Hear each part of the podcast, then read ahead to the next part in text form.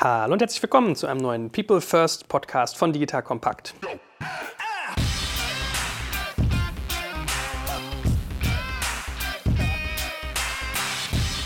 Mein Name ist Jörg Kaczmarek und wer genau hinhört, merkt, wir haben noch gar nicht über People geredet und auch nicht First. Ja? Also das ist ein komplett neues Format und ich probiere immer gerne neue Sachen aus. Heute habe ich auch ein bisschen was Altes mit dabei. Also alt, weil es meine Vergangenheit sozusagen betrifft. Unsere Gesprächspartnerin selbst ist natürlich jung und gut aussehend und hat sich exzellent gehalten, auch in den Jahren, wo ich sie nicht gesehen habe. Dazu gleich mehr. Aber bevor wir unsere spannende Interviewpartnerin vorstellen, gilt es, jemand anderen einzuführen, den wir aber auch schon mal im Gespräch hatten. Und zwar, wer mal aufmerksam zugehört hat, wir hatten ja schon mal einen Kienbaum-Podcast in unserer Deep Dive-Reihe und mit dem guten Matthias habe ich seitdem steten Kontakt gehalten. Er ist irgendwie ein treuer Wegbegleiter, wenn es auch um HR-Themen geht. Also ich weiß, ich habe ihn gefragt, wenn ich Sales-Leute brauche, oh Gott, oh Gott, oh Gott, was tue ich? Er konnte mir helfen. Und du musst jetzt mal zwei, drei Sätze zu dir sagen. Du bist ja jetzt voll in the line of fire. Du bist ja gar nicht mal Kienbaum angedockt, sondern du bist ja jetzt wirklich Unternehmer. Also auch nochmal ganz andere Winde, die da um einen rüberwehen. Und Matthias wird für uns diesen Podcast jetzt sozusagen vorantreiben. Ich habe den Themenplan schon gesehen, das wird super. Ich weiß gar nicht, was wir zuerst machen sollen, ehrlich gesagt. Wenn man sich einmal mit HR beschäftigt, kommt so viel rein, was man machen kann. Da bin ich echt neugierig drauf. So, aber so viel als kleine Einführung. Stell dich doch nochmal in eigenen Worten ganz kurz vor und vielleicht auch, was so deine Ansprüche hier mit diesem Format sind, warum du das machen möchtest. Lieber Joel, vielen Dank für die Vorstellung, für die Einleitung. Ich freue mich wahnsinnig, dass wir mit dem People First einen Podcast rund um das Thema Mensch in der digitalen Welt machen können. Es geht im Endeffekt darum, digitale Geschäftsmodelle zu beleuchten und zu gucken, welche Menschen und welche Teams vor allen Dingen diese digitalen Geschäftsmodelle treiben. Ich selber bin jetzt Geschäftsführer und Gesellschafter der Unternehmerschmiede, insofern auch selber Unternehmer. Freue mich wahnsinnig, dass ich die, die Chance habe, mit dem Team auch Neues zu gestalten. Was wir tun mit der Unternehmerschmiede ist, wir helfen traditionellen Unternehmen dabei, Innovationen umzusetzen, indem wir die richtigen Teams finden und Kompetenzen aufbauen. Wir gucken dabei in die Organisation und schauen draußen, wen wir noch brauchen, an Ergänzung für solche Teams und haben fokussierte Lernreisen für Teams und Individuen, um dann eben die Kompetenzen aufzubauen. Ja, ich habe schon gelernt, dass unsere Podcasts auch Teil deiner Lernreise sind. Also kann es ja nur gut sein, was du da tust. Ja? Von daher sehr, sehr spannend. Genau. Du wirst also regelmäßig für uns jetzt das Thema HR Podcast technisch bearbeiten. Was sind so deine Themenschwerpunkte, die du setzen wirst? Wir wollen uns angucken, zum einen Gründerteams, was wir von Gründerteams lernen können, von Menschen in diesen Teams, wie Teams zusammengesetzt sind, was ich brauche auch an moderner HR-Tech-Instrumenten, um die aufzubauen. Wir wollen aber auch mit ganz klassischen Unternehmen sprechen, wie sie das Thema Digitalisierung angehen und welche Teams sie dafür gebraucht haben. Welche Erfahrungen sie gesammelt haben, was funktioniert hat, was nicht funktioniert hat, was sie nochmal machen würden und was sie eher abschalten würden.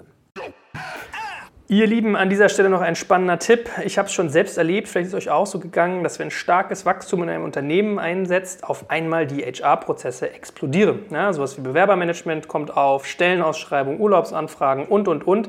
Und es wächst dann über den Kopf. Vielleicht seid ihr auch in so einer Situation und Personalverwaltung will ja wirklich professionell aufgestellt sein. Dann könnte unser Partner Personio für euch interessant sein. Personio ist ein HR-Betriebssystem, also im Prinzip eine ganzheitliche Software für Personalverwaltung und Bewerbermanagement. Und ich würde mal sagen, von 10 bis 1000 Mitarbeitern kann man das als Unternehmen ganz hervorragend nutzen, um genau das zu ordnen.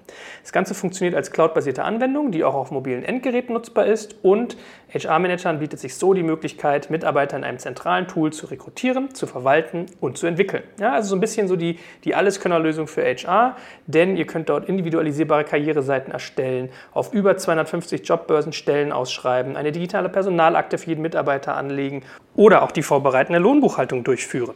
Und wenn ihr Personio exklusiv 14 Tage kostenlos testen wollt, dann geht doch einfach auf personio.de slash digitalkompakt. Gut, heute darf ich noch dabei sein, weil A, für den Kickoff mache ich das immer gerne und auch mal so, wenn Themen mich interessieren, brennend. Und B, weil, wie gesagt, und da kommt sozusagen was Altes, nämlich was Altes aus meiner Vergangenheit hinzu, die gute Anna Ott, mit der ich viel Spaß, glaube ich, hatte damals. Wir waren gleich Investorenfamilie, weil da sagst du bestimmt noch mal mehr dazu. Damals, als du bei iPotentials warst, war ich bei Gründerszene. Und, Wir saßen in einem Büro. Ja, stimmt. Wir haben Ja. sogar uns ein Büro geteilt. Aha, stimmt. hast Siehst du mal. vergessen. Ja, was, was wir da alles wahrscheinlich uns reingeschüttet haben, da habe ich das alles wieder vergessen.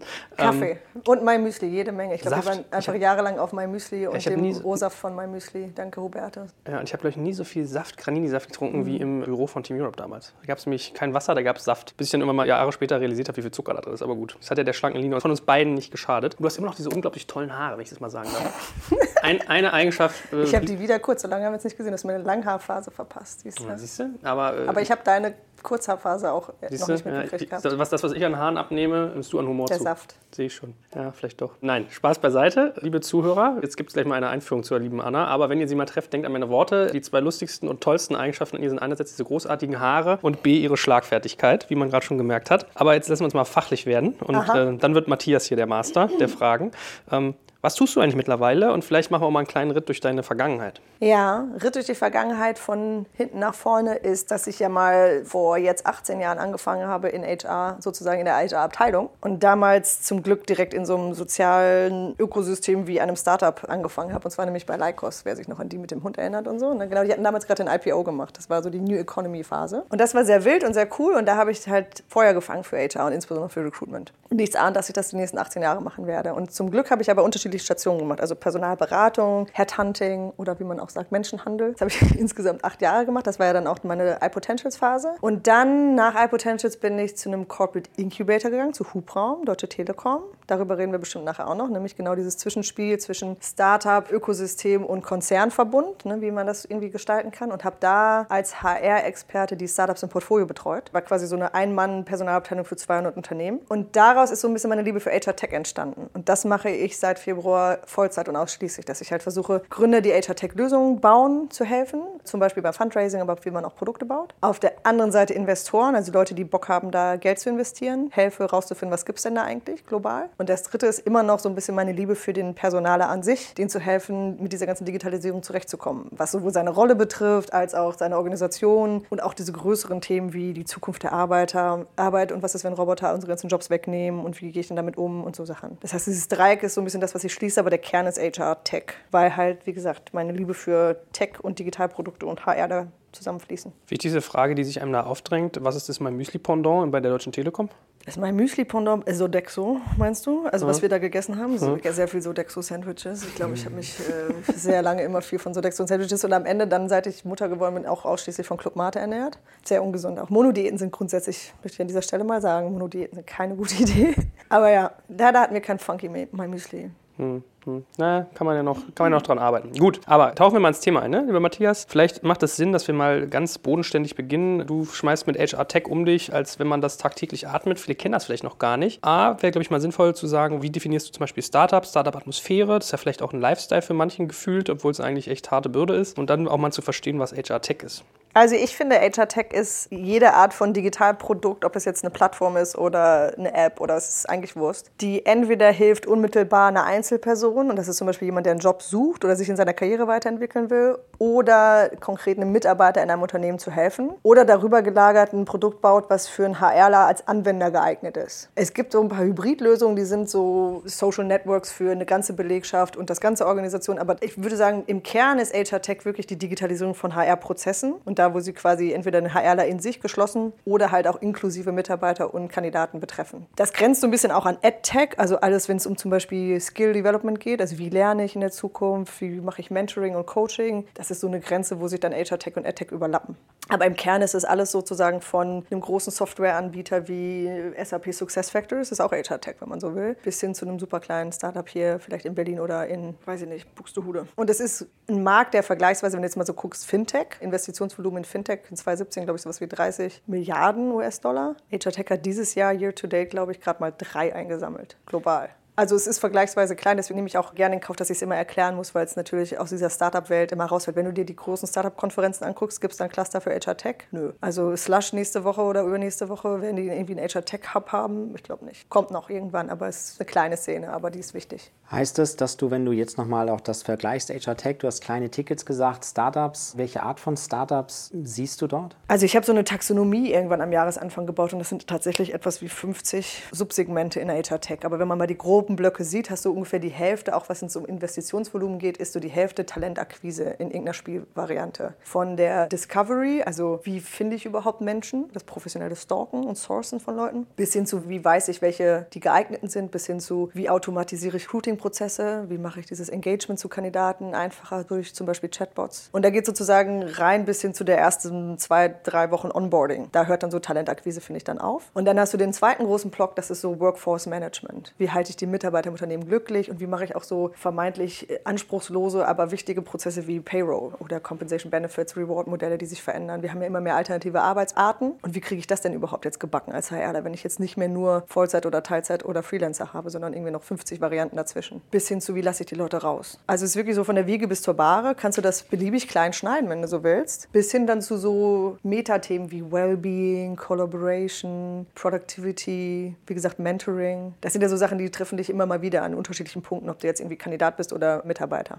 Aber das ist so die Spanne und das ist, wie gesagt, das kannst du dogmatisch beliebig aufdröseln, da ist sich auch keiner einig. Ich versuche immer mit anderen HR-Tech-Liebhabern darüber zu reden, wie wir dann mal vielleicht so einen Standard schaffen können, dass wir zum Beispiel, wenn du dir die Länder anguckst, in Deutschland reden wir immer von Recruiting, in England redest du immer von Recruitment und in vielen anderen Ländern redest du von Talent Acquisition. Allein da geht es ja schon los, die Begrifflichkeit ist halt unklar, weil es natürlich auch in verschiedenen Ländern unterschiedlich ist. Aber deswegen, da gibt es im Grunde alles. Also ich habe eine Liste mit so irgendwie 3000 Startups, die könntest du da diese ganzen Buckets irgendwie packen. Kannst du uns vielleicht noch mal so ein Beispiel auch geben von einem konkreten HR-Tech-Anwendungsfall? Vielleicht nur, dass wir ja. das ein bisschen. Ein Thema, was ich zum Beispiel total spannend finde, ist skalierbares Coaching. Also, weil ich glaube, die meisten Personaler sind sich inzwischen bewusst, dass neben des Reinbringen von neuen Talenten in eine Organisation ein großes Problem und Hebel ist darin, wie ich die Leute in der Organisation weiterentwickle, auf das, was da kommt. Was irgendwie ungewiss ist, aber wir wissen, alle müssen sich bewegen, alle müssen lernen. Also, dieses ganze Thema Skill Development ist, finde ich, ziemlich spannend und ziemlich notwendig in egal welchem Organisationsform oder Land oder Industrie. Und da geht es aber schon los mit dem ersten Block, wie weiß ich und erfasse ich eigentlich, was die Leute haben, also Skill Detection.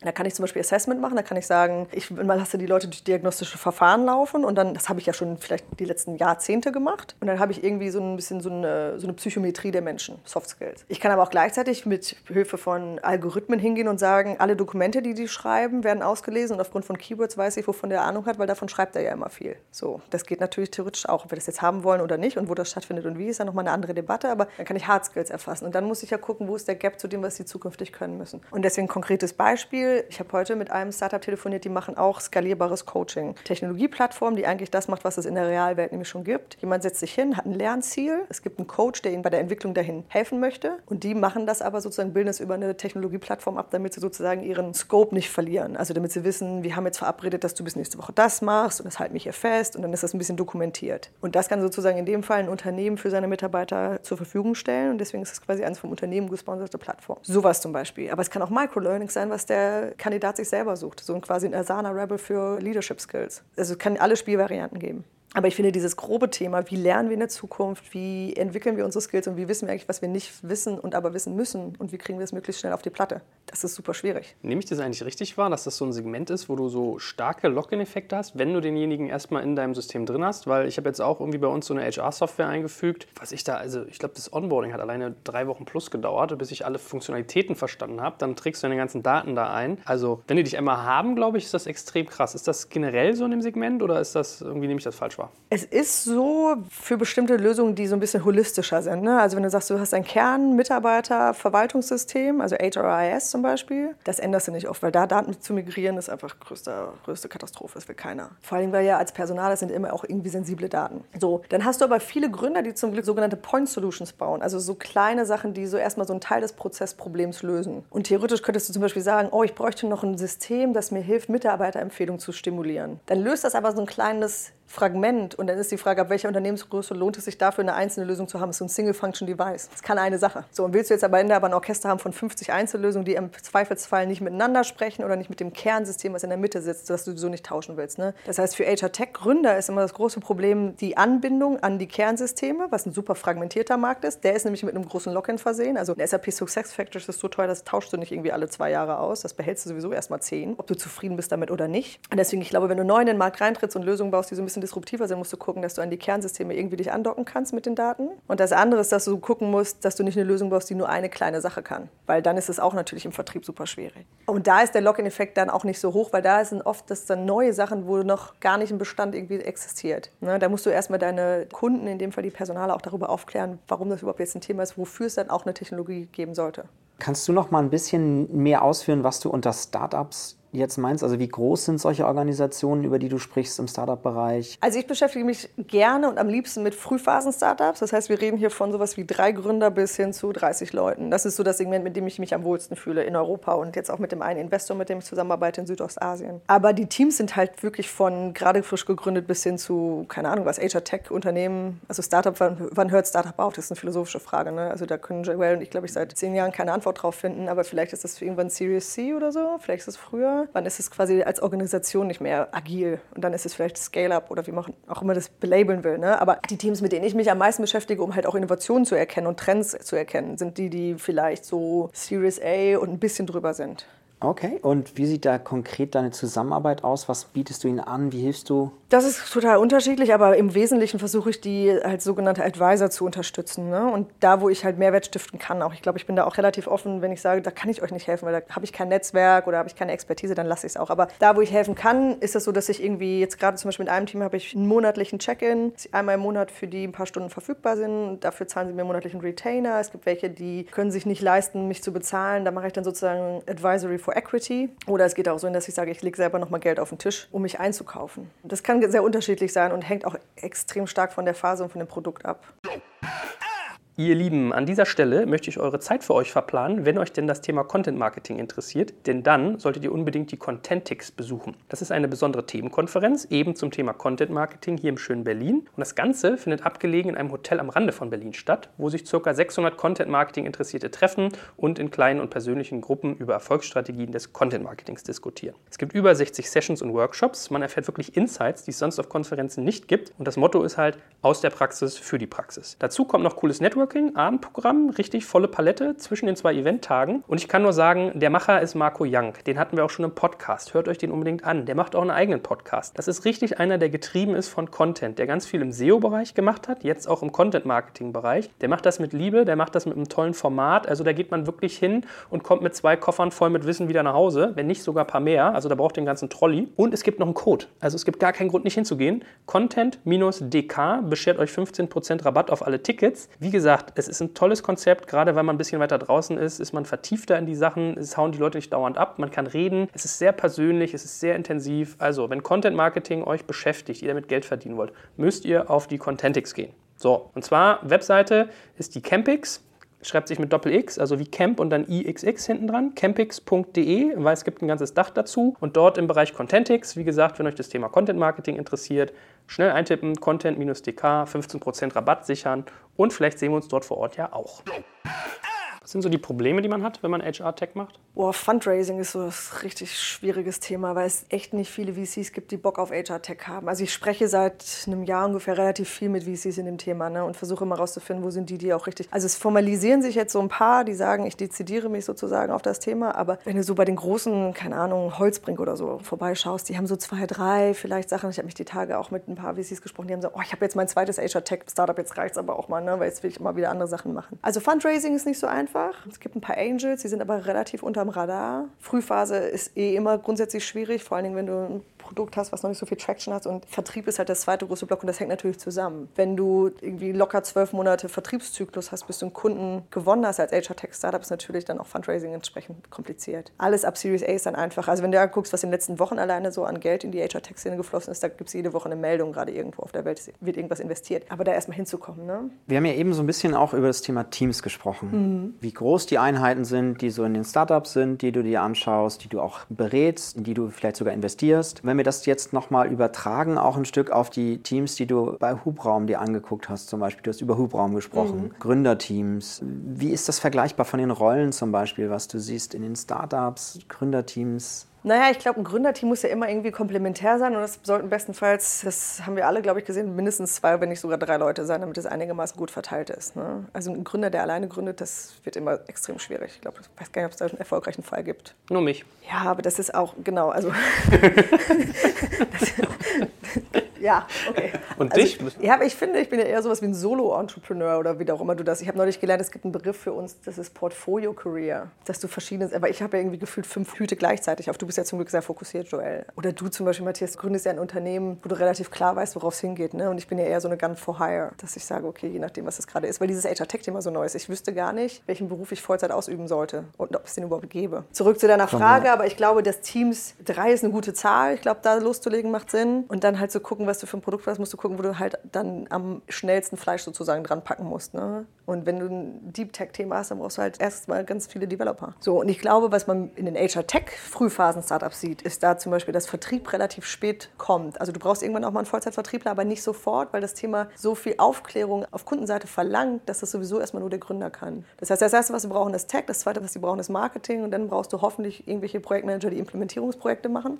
mit den Kunden und dann irgendwann Vertriebler. Ja, das kann ich mir total gut vorstellen. Wir haben gerade Personio bei uns eingeführt und das war nämlich so mein drei Wochen Begleitzyklus und da hatte ich dann teilweise eigene Ansprechpartner, die dich durch jeden Schritt durchziehen mussten. Jetzt Ja. glaube ich sofort. Also die langen Zyklen und die ganze Komplexität und die Kostenstruktur. Also, aber wenn dann eine Ableitung, dass man möglichst früh Sales vorsehen sollte oder ist das eher was, was man sogar wirklich später braucht? Weil man macht ja so Education Marketing am Anfang. Also je nachdem, welchem Thema du bist, wenn du zum Beispiel sowas machst wie Coaching, Skill Development, das ist relativ vage und neu für manche Personaler da draußen einzukaufen. Da brauchst du erstmal so ein Jahr, bis du denen das erklärt hast. Chatbot zum Beispiel. Also ich habe ja mit Ein Chatbot eingeführt, das war im Frühjahr 2016. Und damals war ich so der Tingeltange-Bob, der super viel auf Konferenzen rumgelaufen ist und erzählt hat, was ich mit diesem Chatbot mache. Und da waren ganz viele Personaler, was ist überhaupt ein Chatbot? Wie funktioniert das? Ach, der ist ein Facebook Messenger. So, da hast du ein Jahr lang gebraucht, bis du den Markt aufgeklärt hast, was überhaupt diese Technologie ist und wie er eingesetzt wird. Und dann hat es so einen Kicker gegeben letztes Jahr oder auch dieses Jahr noch viel stärker, dass die Leute angefangen haben zu verstehen, ah ja, geil, das brauche ich. Also wenn du quasi den Markt so weit aufgeklärt hast, dass sie verstanden haben, dass sie es haben wollen, dann steht es auch auf ihrer Shoppingliste und dann brauchst du halt einfach einen Vertrieber, der auf skalierbaren Sales geht. Weil dann muss eigentlich möglichst viele Leute anrufen und sagen, ich verkaufe übrigens einen Chatbot. Dann sagen die, ah ja, ein Chatbot. Aber in dem Jahr davor muss der Gründer die ganze Zeit durch die Gegend rennen und den Markt erstmal erklären, was das überhaupt ist und wo man es einsetzen kann. Und es dabei übrigens auch selber rausfinden. Deswegen kannst du es auch schlecht delegieren, weil du brauchst erstmal auch diesen direkten Rückkanal von deinen Kunden, um zu verstehen, wie erkläre ich denn das überhaupt, mit welchen Worten, was sind da so die Selling Points und so Sachen. Deswegen ist es schwierig, das abzugeben. Deswegen für bestimmte Themen brauchst du Sales eigentlich relativ spät erst. Eine Detailfrage noch, bevor wir mal da reintauchen. Das interessiert mich persönlich. Wir wollen ja eigentlich nicht HR-Tech-Startups jetzt hier educaten, aber wenn wir es mitnehmen, super. Sind Personaler dankbare Käufer? Kaufen die gerne? Haben die Bock zu kaufen, sich zu weiterzuentwickeln? Also ich glaube, dass, man muss auch dazu sagen, das Spektrum an Personalern ist riesig. Ne? Ich mache ja zum Beispiel auch Seminare vor gerne auch mittelständischen Personalern in der Dachregion. Das ist ja wirklich eine Zielgruppe, wo ich extrem gerne, das ist jetzt gar nicht ironisch, hingehe, weil da ist es so ein bisschen Regen in der Wüste. Wenn du denen irgendwie mit einer kleinen Sache helfen kannst, dann sind die schon total froh, weil die wirklich sich nach Input dürsten, wenn sie denn auf Konferenzen gehen oder sich auf irgendwelchen Messen rumtreiben oder Seminare buchen. Aber da hast du teilweise wirklich Leute, die sitzen halt da und sagen, ja, unser Bewerbermanagementsystem ist eine Excel-Tabelle. So, das ist halt so Low-Tech Adaption. Ne? Und dann hast du auf der anderen Seite natürlich Leute, wenn du hier in Berlin bist, wenn ich so meine Meetups mache mit dieser Secret HR Society, die ich da gegründet habe, das sind so 250 Personal, die zum größten Teil in so Startups arbeiten. Ne? Da ist das Niveau der Gespräche ein bisschen anders. Also da geht es halt wirklich darum, wie kann ich irgendwie über das GitHub Repository die E-Mail-Adresse von einem Developer hacken, um ihn direkt anzuschreiben, auch wenn er sich eigentlich verstecken will. Hm, geil. So, und deswegen das Spektrum ist riesig, je nachdem, wo du dich, wo du dich bewegst. Und ich glaube, auf beiden Seiten gibt es super viel Sachen zu leisten, aber natürlich gibt es von unten so eine Gruppe von Personalern, die ein bisschen mehr Hilfe brauchen, die natürlich aber entsprechend halt auch als Kundenzielgruppe, da brauchst du einen längeren Atem, wenn du an die ran willst. Ne? Die haben nicht mal ein Legacy-System, an dem du ansetzen kannst. Die sind ganz weit weg von SAP. Deswegen, ich glaube, man muss so seine Zielgruppe dann auch genau finden, wo man hin will und da muss man halt auch wissen, dass es manchmal echt lange dauert, sich aber lohnen kann. Und dann hast du auch übrigens extrem dankbare Kunden manchmal. Dann doch noch eine Frage zum HR Tech. Sind Personaler denn wirklich die Zielgruppe auch, an die die Sales-Leute rangehen oder gibt es noch andere Zielgruppen, die du siehst? Ganz unterschiedlich und ich versuche das zu anonymisieren, aber ich hatte einen sehr lustigen Moment auf der Zukunft Personal und die Person, von der ich spreche, weiß vielleicht jetzt auch, wenn sie es hört, wen ich meine. Ich war mit einem HR-Tech-Gründer auf dem Stand, den die hatten. Und wir haben uns ganz nett privat unterhalten und dann meinte ich, auch da vorne laufen ein paar Personaler rum. Ich glaube, du solltest mal hingehen, da sind Kunden. Und dann sagte diese Person, ach nee, das sind Personaler, da gehe ich gar nicht erst hin. Den drücke ich gar nicht erst irgendeinen Swag in der Hand, weil mit dem will ich eh nicht reden. Also ich glaube, es kommt total drauf an, wo du dich befindest und wie weit du vielleicht auch im Markt etabliert bist. Aber tatsächlich als Vertriebstaktik kann es manchmal auch cleverer sein, von oben nach unten zu gehen. Es gibt aber auch Startups, die versuchen eher von unten nach oben so grassroot-mäßig hochzugehen. Ne? Also denk noch mal so ein bisschen an dieses Asana Rebel für Coaching. Wenn du sowas zum Beispiel machen willst, ich habe mit jemandem gesprochen, der sagte, wir wollen das Spotify für Content werden, was auch immer das heißt. Ich bin ja froh, dass keiner mehr Tinder oder Uber referenziert. Aber wenn du da hingehst und sagst, okay, wir versuchen endlich was, was zu machen, was einen direkten Impact hat auf den einzelnen Mitarbeiter, macht es vielleicht Sinn, erstmal zu gucken, wie du da ein Lock-in kreieren kannst, dass bestenfalls die sich gruppieren auf HR zu gehen und sagen, hey, wir wollen das alle haben, kannst du es mal bitte für uns freischalten, weil es ein Freemium ist oder für uns kaufen. Das kommt ein bisschen darauf an, welches Produkt du baust. Ne? Aber ich glaube, es ist an manchen Stellen extrem müßig, direkt an HR zu verkaufen. Danke. Jetzt lass uns mal wieder auf deine Zeit bei Hubraum zurückkommen. Und die Teams, denen du da geholfen hast, sie aufzubauen, waren das eher Teams, die in der Frühphase waren oder waren das schon bestehende Teams, die du einfach besser gemacht hast? Also Hubraum hat ja in den letzten Jahren sich immer auf dieses Thema Frühphase konzentriert und fokussiert. Man muss aber dazu sagen, dass natürlich eine Frühphase in Westeuropa anders ist als Osteuropa, wo die ja auch einen Standort haben. Also es gibt ja Hubraum in Krakau, in Berlin und in Tel Aviv.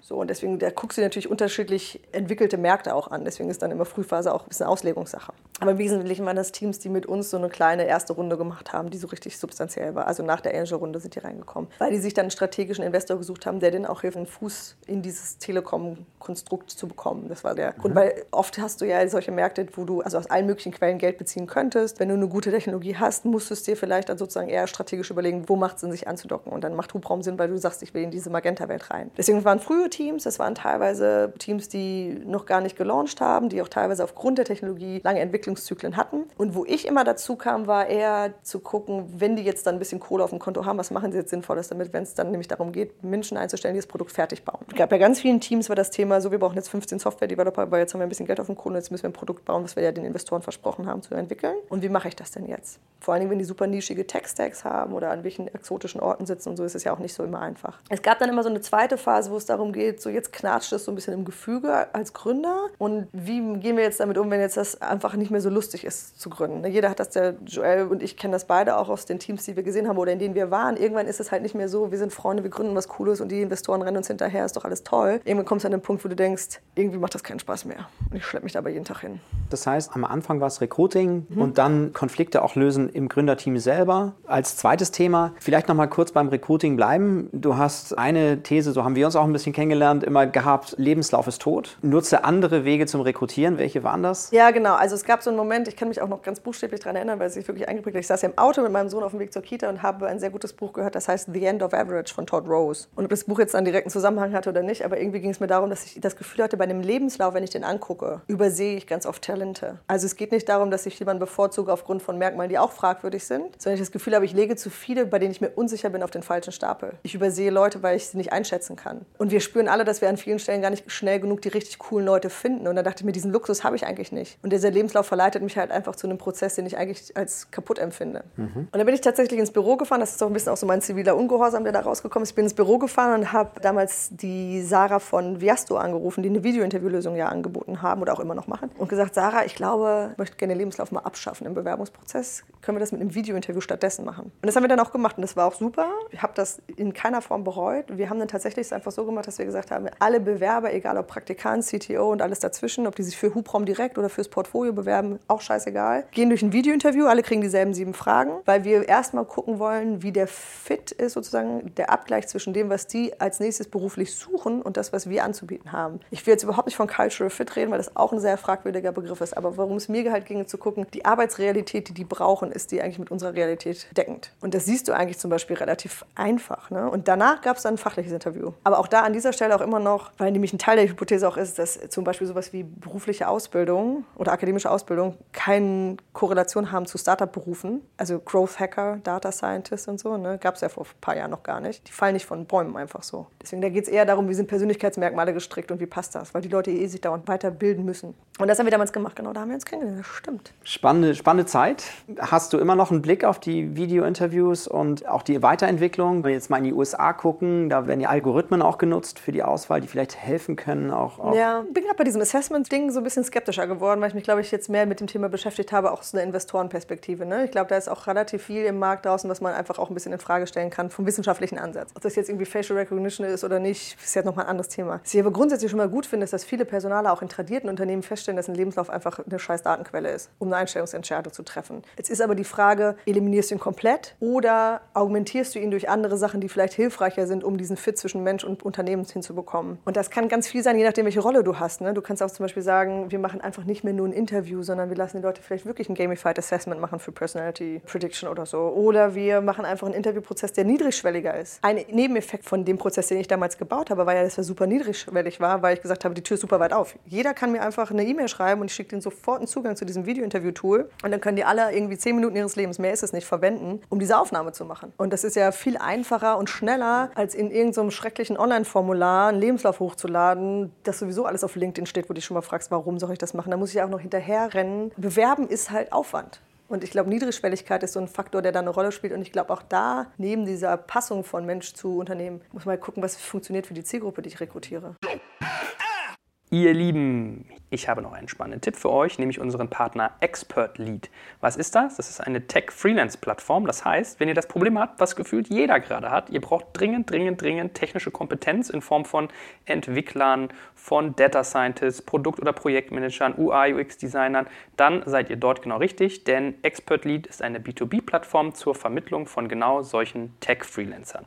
Expertlead geht auch hin, testet jeden Kandidaten in einem mehrstufigen technischen Prozess, das heißt unter anderem codebasiert via Coding-Tests und einem Live-Coding-Interview und sie nehmen nur die Top 5% der Bewerber in ihr Netzwerk auf. So, und damit unterstützen sie dann ihre Kunden bei ihren komplexen digitalen Implementierungsthemen. Das heißt, ihr kriegt super gute Qualität, ihr kriegt eine sehr schnelle Vermittlung, denn innerhalb einer Stunde nach eurer Online-Anfrage meldet sich das Team und nach 48 Stunden finden sie einen Experten für euch und ihr kriegt auch persönlichen Service. Das heißt, ihr haltet einen festen Kontakt dort, sind immer erreichbar und es gibt sehr kurze Kündigungsfristen. Darum, wenn ihr auch diesen Schmerz habt, gute Techies zu brauchen, dann geht mal auf expertlead.com. Wie immer findet ihr das Ganze auch auf unserer Sponsorenseite und unten in den Show Notes.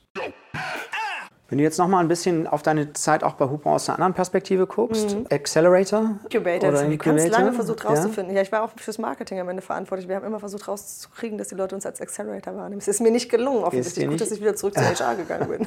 Vor allen Dingen Inkubator, ja. Bra Brauche ich, brauch ich einen Inkubator? Als Gründerteam, wenn du dir das anguckst, mal so. Also es gibt sie ja immer noch. Und ich habe jetzt gerade auch gelesen, Mercer hat jetzt einen Inkubator für HR Tech gebaut, wo ich denke, ja, ist jetzt du der Erste, der so richtig entsteht. Es kommt darauf an, was du auch unter Inkubator verwendest. Es ist ja wirklich ein Begriff, der nicht geschützt ist, leider. Deswegen kann sich ja jeder für irgendwas Inkubator nennen. Ich glaube, das ist immer die Frage, was bietest du an? Ich glaube, es gibt Gründerteams, die brauchen ein strategisches Andocken an vielleicht Mentoren oder an Ökosysteme oder Investoren oder auch konkret an Unternehmen. Deswegen ja, es kann für manche Teams Sinn machen, aber es macht nicht pauschal für alle Sinn. Sinn. Deswegen, es kommt drauf an. Ich frage mich ja noch so ein bisschen, weil also, ich habe zwei Neugierde-Fragen. Wenn du sagst, Lebenslauf ist tot, du machst LinkedIn und nutzt die Tools, womit rekrutierst du denn? Und was sozusagen für HR? Vielleicht hast du ganz konkrete HR-Tech-Lösungen, wo du sagst, die benutze ich. Also wir hatten jetzt schon Chatbots, wir hatten Videos. Was setzt du sonst noch ein für Recruiting? Also um Talent Discovery zu machen zum Beispiel, gibt es sowas wie beispielsweise Talentwunder. Oder auch in die andere Richtung Hey Jobs zum Beispiel, um jetzt mal im deutschsprachigen Raum zu bleiben. Weil ich glaube, das macht jetzt irgendwie hier an dieser Stelle Sinn. Ne? Also wo du wirklich versuchst rauszufinden, wo ist meine Zielgruppe. Entweder entweder weil ich eine Anzeige an die ausspiele oder weil ich aktiv danach suche, um ihnen dann eine Anzeige für eine Stelle zu schicken. Das sind so zwei Spielvarianten, die man da, glaube ich, nennen kann. Ne? Oder dann nimmst du halt so First Bird für Employee Referral.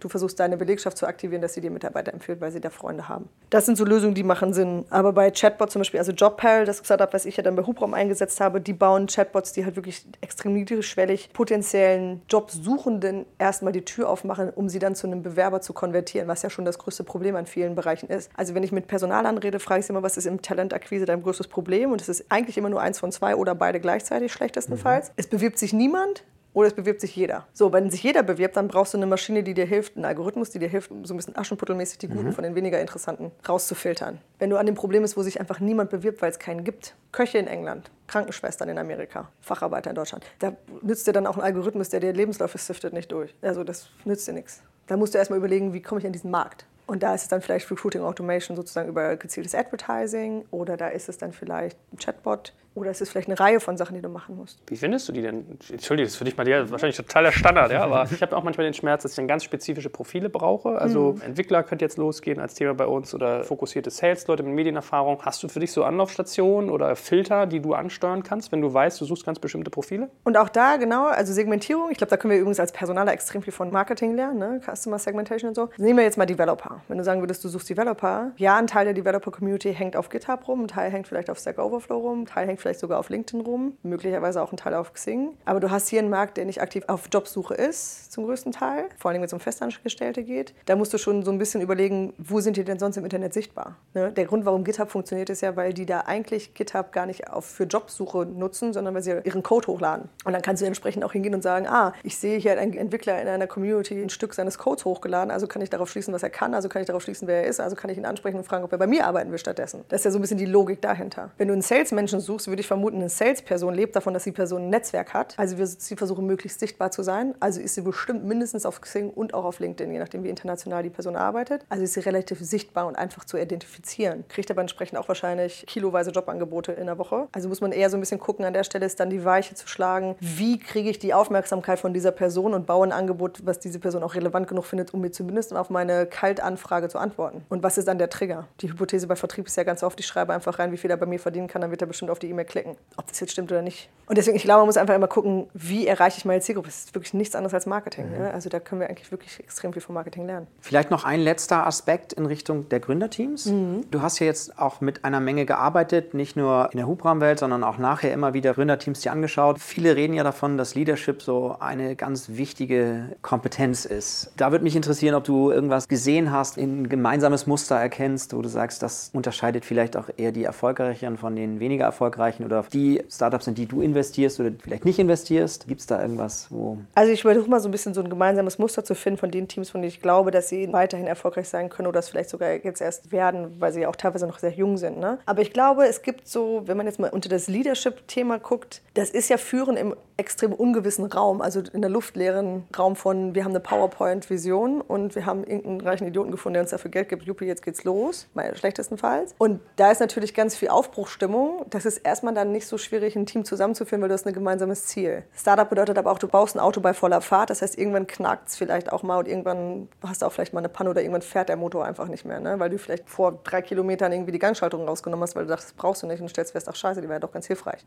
Und dann gibt es natürlich so Momente, wo so ein bisschen Friktion auch dazu führt, dass du vielleicht überlegen musst, wen habe ich eigentlich im Team, wen brauche ich im Team, wer ist noch an der Mission dabei und so. Aber da kannst du immer ganz viel über diese Mission immer noch weiter arbeiten. Das ist eigentlich sehr dankbar, weil du auch nicht Arbeitnehmertypen einstellst, sondern Leute, die, wenn du jetzt in dieser Autoanalogie bleiben wollen würdest, du äh, stellst ja erstmal Ingenieure ein und nicht Rennfahrer. Du stellst Leute ein, die vielleicht laut mitdenken mhm. und sagen, hier habe ich noch eine geile Idee und da habe ich noch was, was ich gerne mal ausprobieren will. Das heißt, wenn du ein Team hast von Ingenieuren, es wird immer irgendwas Kluges dabei rauskommen, solange die Freiraum haben zu gestalten. Irgendwann später kippt es aber, dann brauchst du eigentlich Autofahrer, denen du sagst, hier ist dein Bolide und du fährst jetzt bitte von hier nach da in der Geschwindigkeit und bitte nicht irgendwie da rechts abbiegen, sondern immer schön im Kreis möglichst schnell. So, das ist ein anderer Typus von Mensch und ich glaube, da wird es manchmal für Gründer schwierig, sich mit solchen Leuten, die von dir morgens erwarten, dass du denen sagst, was sie machen sollen. Du bist aber gewohnt, dass du Leute hast, die frei denken und die dir vielleicht eher sagen, was sie machen wollen. Das sozusagen gedanklich hinzukriegen, ist manchmal schwierig. Und auch die richtige Balance und Mischung der, zu finden, ist auch schwierig. Das Umschalten zwischen Leadership und Management dann irgendwo? Das ist sicherlich ein Teil davon, genau, dass du die Leute managst, dass du damit auch feststellst, dass du selber dich in so eine Ecke gedrängt fühlst, weil plötzlich bist du dann halt der CFO und dann machst du nur noch CFO-Sachen und kannst nicht mehr cool Fundraising machen oder irgendwelche anderen Sachen. Dann sind die spaßigen Sachen manchmal auch weg. Mhm. Und da wird es dann manchmal auch ernüchternd, glaube ich, und dann ist es vielleicht auch nicht mehr so interessant. Und ich glaube, was auch noch dazu kommt, und das ist aber das, was, das haben Joel und ich aber auch viel gesehen in den letzten Jahren, du hast so eine gewisse notwendige Schizophrenie unter Gründern, weil du ja eigentlich relativ irrational was startest, vielleicht einen gut bezahlten Job aufgibst, vielleicht finanzielle Unsicherheit in Kauf nimmst, um was zu bauen, woran du glaubst. Und dann kommt der Markt und dann kommen die Investoren und sagen, was es eigentlich sein sollte. Und dann gibst du so ein bisschen was von deinem Kernglauben ab und bist so ein bisschen eher Söldner deines eigenen Unternehmens und im schlechtesten Fall sogar in so einem goldenen Käfig und stellst plötzlich fest, du hast ein Unternehmen, was du gar nicht geil findest, was aber super erfolgreich ist vielleicht. Und dann aber irgendwie weiterzumachen, mhm. das trotzdem gut zu verkaufen, intern wie extern und so. Diese Schizophrenie, die in dem Fall eine positive Ausgestaltung hat und nicht, nicht klinisch ist oder so,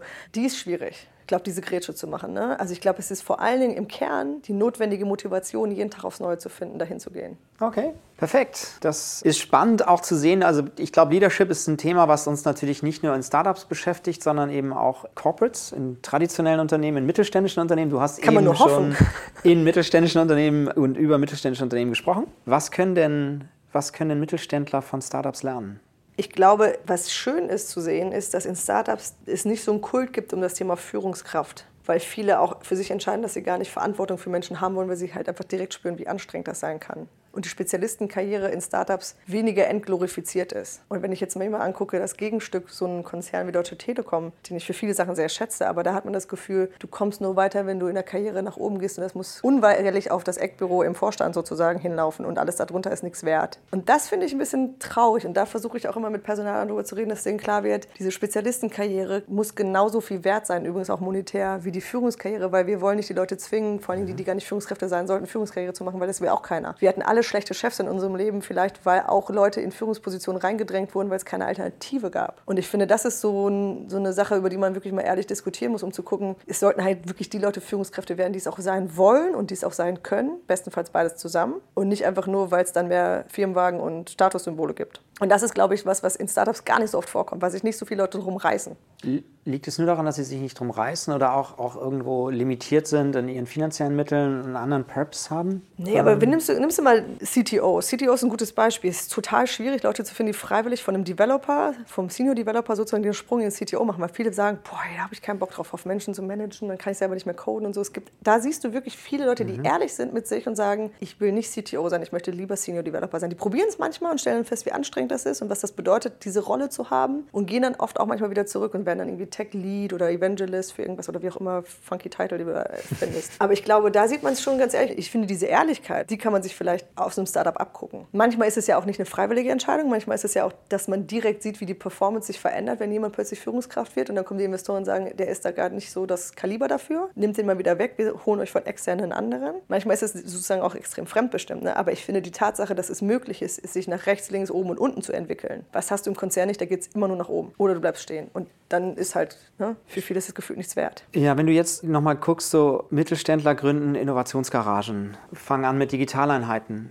Ist das Augenwischerei oder schafft es schon, diese neue Welt zu transportieren ich in glaube, das mittelständische Unternehmen? Ja, ich glaube, eine Innovationsgarage ist nicht per se ein Startup. Ich glaube, das darf man nicht unterscheiden. Also muss man schon unterscheiden, dass das nicht das Gleiche ist. Fühlt sich vielleicht manchmal an und hat vielleicht ähnlich coole Büros und so, aber es ist nicht das Gleiche. Es ist was anderes, wenn ich sage, ich gehe auf einem, ich habe heute Morgen mit einem Gründer telefoniert, der schüttet sich gerade selber jeden Monat 2000 brutto aus. So an einem Standort, wo es jetzt auch nicht so günstig ist zu leben. Und der kann sicherlich woanders sehr viel mehr Geld verdienen. Aber der macht das, weil er intrinsisch motiviert ist und getrieben ist von dieser Mission, auf der er ist und vielleicht, weil es irgendwann auch vielleicht einen finanziellen Kicker gibt und er irgendwann nicht nur die Welt besser gemacht hat, sondern auch irgendwie einen schönen Exit gemacht hat. Klar. Aber es ist relativ unwahrscheinlich, so früh wie der dran ist. So, das ist eine ganz andere Art von menschlichem Antrieb, den du da hast, als wenn du sagst, ich bin Angestellter beim Mittelstand und ich habe jetzt eine neue Position in so einem Hub, Lab, Garage, wie auch immer. Und ich will nicht sagen, dass das eine mehr wert ist als das andere. Ganz im Gegenteil, es hat beides seine krasse Berechtigung. Und ich finde es auch toll, dass viele Mittelständler verstehen, dass sie agile arbeiten müssen und dass sie sich mehr mit Technologie und Digitalisierung beschäftigen müssen. Wenn das jetzt in so einen Startup-artigen Hub mündet und sie sich damit gut fühlen, das so zu benennen, ist auch fein aber es ist nicht gründen. Das ist sozusagen intern Experimentierräume schaffen. Das ist auch super wichtig. Was kannst du denn übertragen aus der Startup-Welt, was funktioniert? Also Agilität war zum Beispiel ein Faktor, der mir auch in den Sinn kam. Hierarchien irgendwie herunterkürzen, Teams mehr bauen anstatt große Organigramme. Du könntest mit technischen Tools arbeiten. Daten ist ja auch immer ein Thema. Also ich habe ja auch ganz oft irgendwie, dass ich Vorträge halte über Digitalisierung. Dann bist du so bei Greenfield versus an die Organisation angedockt. Hast du so für dich so eine Blaupause entwickeln können über die Jahre, was man vielleicht von der Startup-Szene als irgendwo Innovationsmanager in so einem Corporate mit mitnehmen kann? Ich glaube, ein Grundzug ist vor allen Dingen Dinge in Frage zu stellen. Und das machst du als Gründer per se wegen Greenfield, weil du erstmal nicht weißt, wie die Welt aussieht, die du gestalten willst. Da gehst du von leerem Blatt Papier aus. Das hast du, wenn du schon lange in so einer Industrie verwurzelt warst und schlechtestenfalls vorher vielleicht auch in so einem Silo saßt, dann hast du das nicht. Das ist schwer, sich davon zu lösen. Das kann man deswegen auch nicht über Nacht lernen. Aber ich glaube einfach, die notwendige Distanz zu deinem Kerngeschäft zu haben, um Neuland in Innovation mhm. zu finden, da muss man einen Freiraum für schaffen, einen Experimentierraum, da muss man eine Kultur für schaffen, da muss man auch Methoden für schaffen. Design Thinking ist ja deswegen ein Thema, weil die Leute sich dann wieder von ihrem bestehenden Konzepten lösen können, um was Neues zu finden, woran sie vorher nicht gedacht haben. Deswegen alles das ist, glaube ich, genau der richtige Schritt, nämlich zu sagen, woran haben wir noch nicht gedacht? Ne, diese ganzen Moonshots oder Lighthouses oder wie auch immer du das jetzt da nennen willst, ist ja nichts anderes als zu sagen, wir denken mal raus aus unserer Suppe des Alltags und des Kerngeschäfts. Und das hat natürlich was mit Produktivität zu tun, das hat was damit zu tun, dass du auf irgendwelche Learning Journeys gehst und dir externe Einflüsse suchst, dass du Inspiration suchst, dass du Leute einlädst, dass du dich an Mentoren andockst, die vielleicht erfolgreiche Unternehmer sind. Ich glaube, das musst du alles schaffen, weil aber im Grunde ist meine Theorie der Kern, möglichst viele Sachen richtig zu machen, damit die Leute auch sozusagen ihre Kiste rausdenken können. Und was auch immer das möglich macht. Und ob das jetzt bedeutet, dass sie statt E-Mails Slack schreiben, whatever helps. Also das kann auch irgendwie möglich sein, weil es dann alles ein bisschen schneller ist. Und Risiko ist halt so ein Ding. Ne? Ich glaube, die Leute, das ist, ich nenne das ja immer ziviler Ungehorsam, am Ende ist es aber auch so ein naiver Optimismus für Risiko bei mir, dass ich in meiner beruflichen Karriere halt oft auch, ich dachte, ich habe zwar keine Ahnung, was als nächstes kommt, aber das ist es jetzt nicht mehr und irgendwas wird schon passieren. Das ist ein Luxus, den ich mir persönlich erlaube, der, wie gesagt, so ein bisschen irrational manchmal auch ist. Ne? Ich habe oft, mein Lebenslauf ist ja nicht gerade, sondern kurvig oder eckig. Aber ich bin halt immer in neue Wässer gesprungen. Und das würde ich mir auch manchmal mehr wünschen von Leuten, die auf Angestelltenverhältnissen sitzen, die oft auf ihren Stühlen einfach kleben, weil sie Angst haben vor dem, was danach kommt. Wir sind aber in einer wirtschaftlichen Lage, wo eigentlich keiner freiwillig arbeitslos sein muss, wenn er es nicht will. Das kannst du ja auf die Unternehmen sogar übertragen. Also du hast ja ganz oft, dass das eine Bürde ist, eine Legacy, dass die Leute ihr Bestandsgeschäft im Blick haben müssen, dass alles, was sie tun könnten, was das disruptiert, sozusagen problematisch ist und das dann eigentlich nicht intern nicht vermittelbar ist. Ne? Und ich glaube, da denkt man so ein bisschen, diese Diskussion hatte ich gerade gestern, ne? Denk an diesen Nokia-Move von dem CEO, der bei Nokia reinkam und von dieser brennenden Bohrinsel gesprochen hat. Ne? Der hat ja damals einen Brief geschrieben an alle Nokia-Mitarbeiter, so nach dem Motto, wir dachten immer, wir sind eine Bohrinsel, Safe Space und so, draußen tobendes Meer, aber die scheiß Bohrinsel brennt jetzt an, wir müssen in diese Fluten springen. So, das war schon mal ein Teil der Lösung, die er richtig gemacht hat, um eine Veränderung hervorzurufen, weil er hat direkt eine Gefahr in den Raum gestellt. Aber gleichzeitig, was da fehlte in der Lösung, ist zu sagen, wo geht es denn hin? Und wenn du als Mittelständler weißt, so wie wir es machen, geht es nicht weiter, ohne dass du weißt, wo es hingeht, kannst du auch niemanden dauerhaft bewegen. Du kannst die Leute bewegen, in eine Innovationsgarage zu gehen und rauszufinden, was könnte es sein. Aber bis sie nicht zumindest mal eine Sache gefunden haben, was es sein könnte, ist es schwer, den Rest so dahin zu bewegen. Weil dann kommt da nichts Konkretes raus. Wo gehen wir denn jetzt hin? Was werden wir denn jetzt als nächstes? Ein schönes Beispiel, da vielleicht letzter Satz dazu. Ich habe die Tage, nee, stimmt gar nicht, das ist schon ein paar Wochen her, fühlt sich nur so an, den CIO der ING Bank auf einem Vortrag gesehen. Und der hat gesagt, die ING Bank für ihn ist eine Tech-Company mit einer Banklizenz und nicht eine Bank in der Digitalisierung. Und das ist ein ganz schöner Gedanke, weil er nämlich genau verstanden hat, wo sie hingehen wollen und was sozusagen der Weg dahin ist. Mhm. Und ich glaube, wenn man das geschafft hat, das so für sich zu formulieren, dann ist es auch einfacher, das in die Organisation zu tragen und die Leute dahin zu bewegen, weil du dann weißt, wo es hingeht. Ne? Um wieder im Auto zu bleiben, da hast du das Ziel definiert. Dann ist die Strecke sozusagen das, was sich findet. Mhm. Da würde ich gerne noch mal konkreter werden, wenn es okay ist. Du sprachst eben so ein bisschen davon, Innovationsteams zu coachen, zu mentoren. Welche Art von Coaching, welche Art von Mentorship siehst du da konkret, auch um genau dieses zu tun, was du jetzt von dem CIO gehört hast? Also ich glaube, Methoden-Skills schaden nie, weil ich glaube, da ist einfach, ich will jetzt auch nicht sagen, dass Design Thinking die Antwort auf alle Fragen ist. Ist es sicherlich nicht, aber ich glaube, so ein paar Methoden-Skills können die schon neu dazulernen, um zu gucken, wie können sie die für sich anwenden. Das schadet, glaube ich, nie. Ich glaube, du brauchst aber eigentlich auch eher so eine Führungskultur, die sich ändert, von innen heraus. Also wenn wir jetzt, können wir auch über Servant Leadership jetzt philosophieren oder nicht, oder du kannst auch über Embracing Risk and Failure Failure diskutieren mhm. und so. Aber ich glaube, du brauchst eine Führungskultur, die die Leine ein bisschen länger lässt und das heißt, dass du deinen Mitarbeitern anders vertraust. Weil du zugeben musst, dass keine Ahnung hat. Auch nicht die Führungskraft. Und das ist so ein Standardsatz, glaube ich. Manager haben oft immer gedacht, oder Führungskräfte, ich bin Führungskraft, weil ich mehr Ahnung habe. So primus inter pares. Ist ja nicht so. Vielleicht sogar viel weniger Ahnung von manchen Themen. Gab eine schöne Debatte auf LinkedIn von jemandem, der gesagt hat, muss eigentlich ein Personalvorstand Personaler sein? Oder ist es eigentlich gut, wenn ein Personalvorstand kein Personaler ist und so? Das ist eine hitzige Debatte. Deswegen, ich glaube, Vertrauen und Loslassen. Mhm.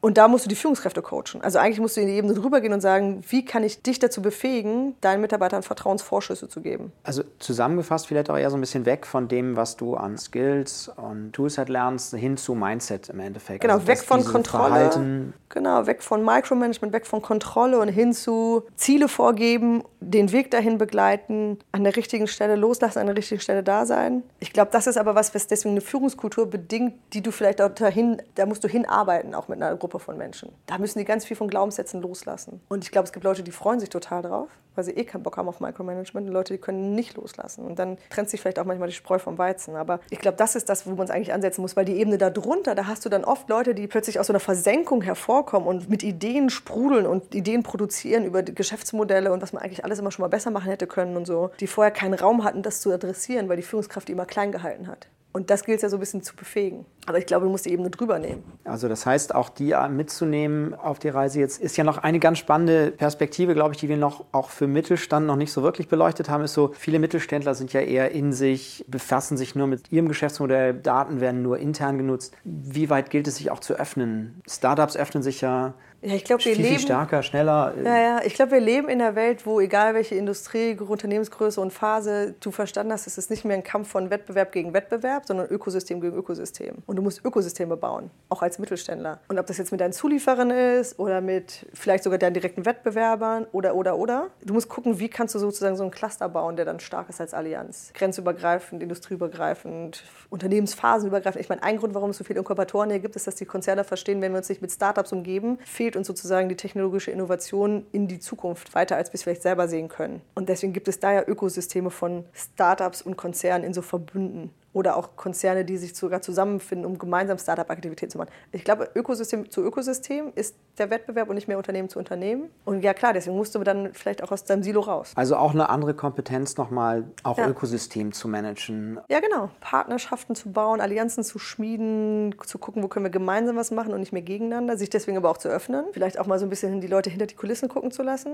Wir merken das ja zum Glück auch so ein bisschen auf dieser Talentebene, dass die Leute nicht mehr so ewig lange in einem Unternehmen kleben bleiben, sondern auch zum Wettbewerb aber einfach mal gehen. Und dann kommen sie aber vielleicht auch wieder zurück oder so. Also ich glaube, eigentlich kann man sowieso nicht mehr so richtig verschließen, selbst wenn man versucht, das zu machen. Ich kenne kein Unternehmen, das Nordkorea sein kann, sozusagen. Also im Sinne von, wir machen einfach eine Mauer und keiner kann reingucken und wir lassen die Leute nicht raus. Das gibt es ja nicht. So, liebe Hörer, für heute sind wir schon wieder am Ende unseres Podcasts angelangt. Wenn euch das Thema aber noch weiter interessiert, habt ihr die Möglichkeit, euch auf Patreon extra lange Podcasts von uns zu besorgen. Also quasi jeweils einen Director's Cut, der noch einmal 10 bis 20 Prozent länger ist und dementsprechend mehr Inhalt bietet. Patreon schreibt sich wieder Patron, nur mit E dazwischen, also Patreon. Und unter patreon.com slash dekompakt könnt ihr euch für monatlich ein paar Taler besagte lange Podcasts klicken. Dort ist dann übrigens auch keine Werbung enthalten, sondern diese wird ans Ende geschnitten und auch sonst kommt ihr in den Genuss unterschiedlicher Extra-Inhalte wie unser Recherchematerial, die Teilnahme an all unseren Gewinnspielen und, und, und. Uns freut es natürlich sehr, wenn wir euch für diese Bonusinhalte begeistern können. Ansonsten vielen Dank fürs Zuhören und auf bald.